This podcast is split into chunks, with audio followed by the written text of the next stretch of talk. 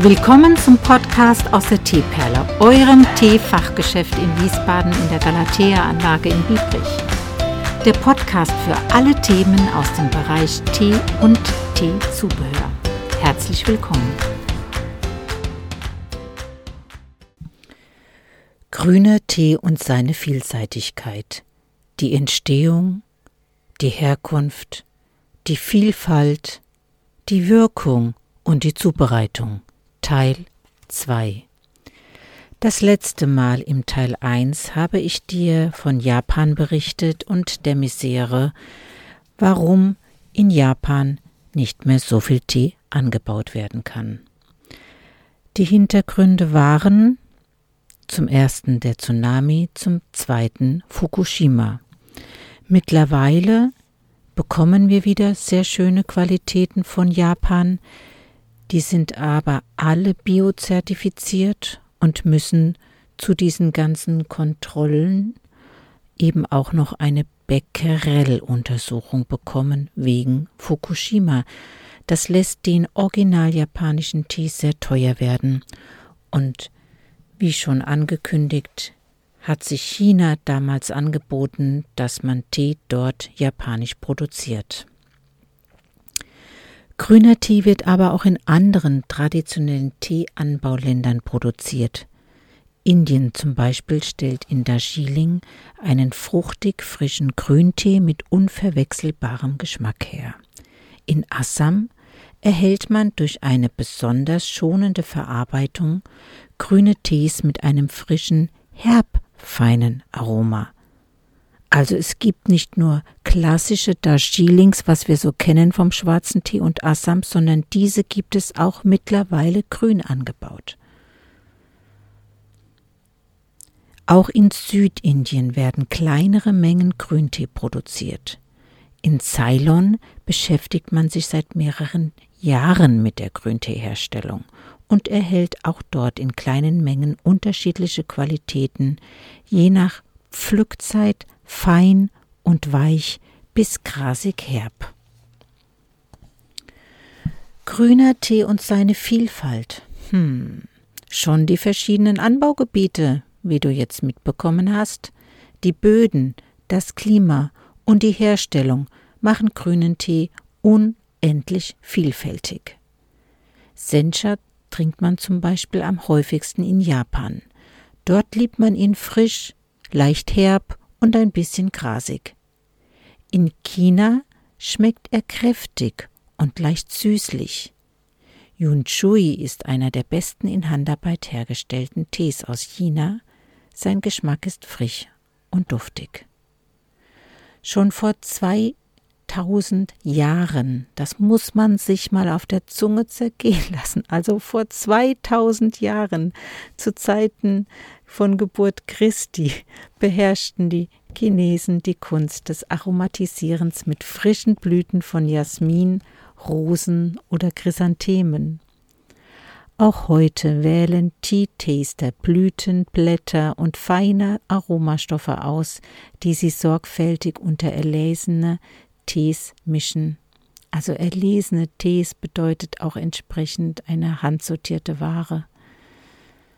Zum Beispiel bei dem berühmten Jasmintee oder dem ganz bekannten Morgentau von Ronnefeld und es gibt Dutzende andere, die eine feine Aromatisierung finden, die acht Schätze des Shaolin, die Rose des Orients, Japans grüne Kostbarkeiten, die wilde Johanna, ein Grüntee mit Ginseng, ein Grüntee mit Ginkgo-Blättern. Also es gibt unglaublich viele.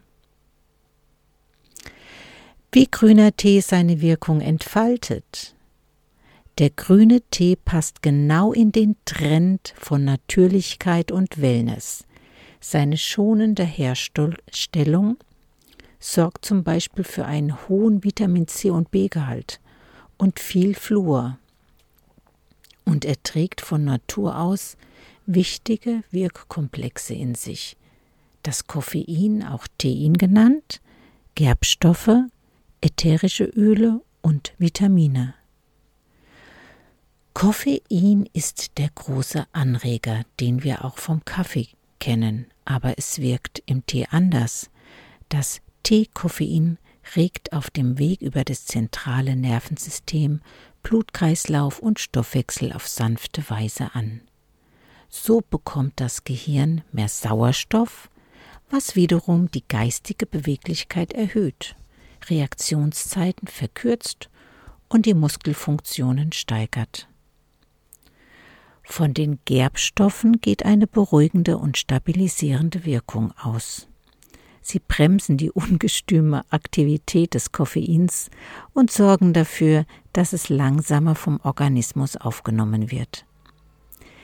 Die ätherischen Öle sind die Grundlage für das Aroma des grünen Tees und sie haben eine stoffwechselfördernde Wirkung. Das eigentliche Geheimnis vom grünen Tee aber ist, dass seine Inhaltsstoffe nicht einzeln, sondern im Team ihre wohltuende Wirkung entfalten. So erklärt sich auch, dass die anregende Wirkung des grünen Tees anders als beim Kaffee nicht aufregt, dafür aber länger anhält. Und obwohl grüner Tee heiß getrunken wird, gilt er in China als kühlendes Getränk. Das kann man nur verstehen, wenn man sich dort auskennt, denn für die Chinesen bedeutet das so viel wie lindernd, aber auch anregend. Und da bin ich wieder bei der scheinbar widersprüchlichen Doppelwirkung des Tees. Sein Genuss wirkt entspannend und anregend zugleich. Die chinesische Teekunst war mit diesem uralten Wissen vertraut, wie man die geistig-seelischen Kräfte des Tees nutzt wie man zur Harmonie mit sich selbst findet in den Belastungen des Alltags und wie man sich mit wachem Bewusstsein der Schönheit des Augenblicks erfreut. Ziehe auch du deine Kraft aus dem Tee. Wie man grünen Tee aufbrüht. Hell leuchtend steht der grüne Tee in der Tasse. Sein Aroma geht von fein blumig über würzig bis zu leicht rauchig. Seine zarte Herbe zeichnet ihn in vielen Modulationen aus. Nähere dich diesem behutsam, auch bei der Zubereitung. Nimm dir vielleicht anfangs eher etwas weniger Teeblätter und steigere die Menge, bis dir die Geschmacksintensität zusagt. Ich stelle dir nun drei Arten der Zubereitung vor. Du nimmst zum Beispiel bei feinem China- oder Formosa-Tee 1 bis 1,5 Gramm Tee pro Tasse und lasse das kochende Wasser auf 80 bis 90 Grad abkühlen. Dann das Wasser über die Teeblätter geben und darauf stehen lassen. Nicht umrühren. Nach zwei bis drei Minuten einfach vom Blatt trinken. Du kannst auch noch Wasser nachgießen. Eine weitere Zubereitungsmethode ist, du gibst das auf 80 bis 90 Grad abgekühlte Wasser über die Teeblätter, sodass sie gerade bedeckt sind.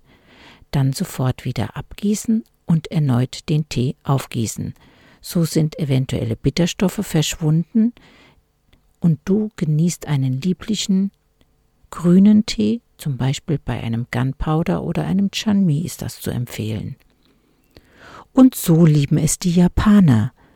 Gut zwei Gramm Tee pro Tasse aufgießen und ihn nur ein bis eineinhalb Minuten ziehen lassen. Dafür dann aber diese Infusion für Mehrfachaufgüsse nutzen. Die Qualität von grünem Tee. Die Qualität eines Tees beginnt da, wo er angebaut wird. Die Pflanze nimmt auf, was man ihr bietet, und gibt es weiter an den Menschen. Gerade die Philosophie um den grünen Tee sagt, dass diese pflanzlichen Energien unsere geistige Welt von innen her durchdringen. So hängt alles davon ab, mit welcher Einstellung und Sorgfalt sich in den Teegärten um die Pflanzen, die Ernte und den Herstellungsprozess gekümmert wird.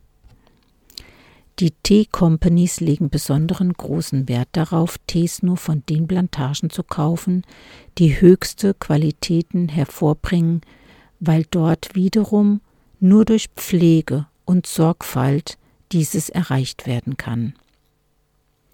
So werden nur die ganz frischen Triebe, bei manchen Tees sogar die Blattknospen, die Tipps, gepflückt und dann auf orthodoxe Weise verarbeitet. Orthodox bedeutet Handarbeit. Die Blätter werden nach dem Welken nur gerollt und nicht zermalmt oder zerschnitten, wie bei den automatisierenden Verfahren, also wenn das Verfahren automatisiert ist. Diese Art ist arbeitsintensiv, langwierig und damit auch teurer, aber nur so kann die ganze Feinheit des Aromas und der sortentypische Charakter edler Pflanzen in den fertigen Tees sich entwickeln. Die Tea Taster, Tea Taster einer Company erschmecken und komponieren dann die erlesenen Tees für uns, ob pur oder edel, gemischt oder einfach nur Blütenblätter oder Öle, alles steht für höchste Ansprüche. Das kannst du mit jeder Tasse Tee genießen. Nun bist du schlauer und weißt um den grünen Tee. Die Entstehung, die Herkunft, die Vielfalt, die Wirkung und die Zubereitung. Fühl dich eingeladen auf eine Tasse Tee in deiner Teeperle.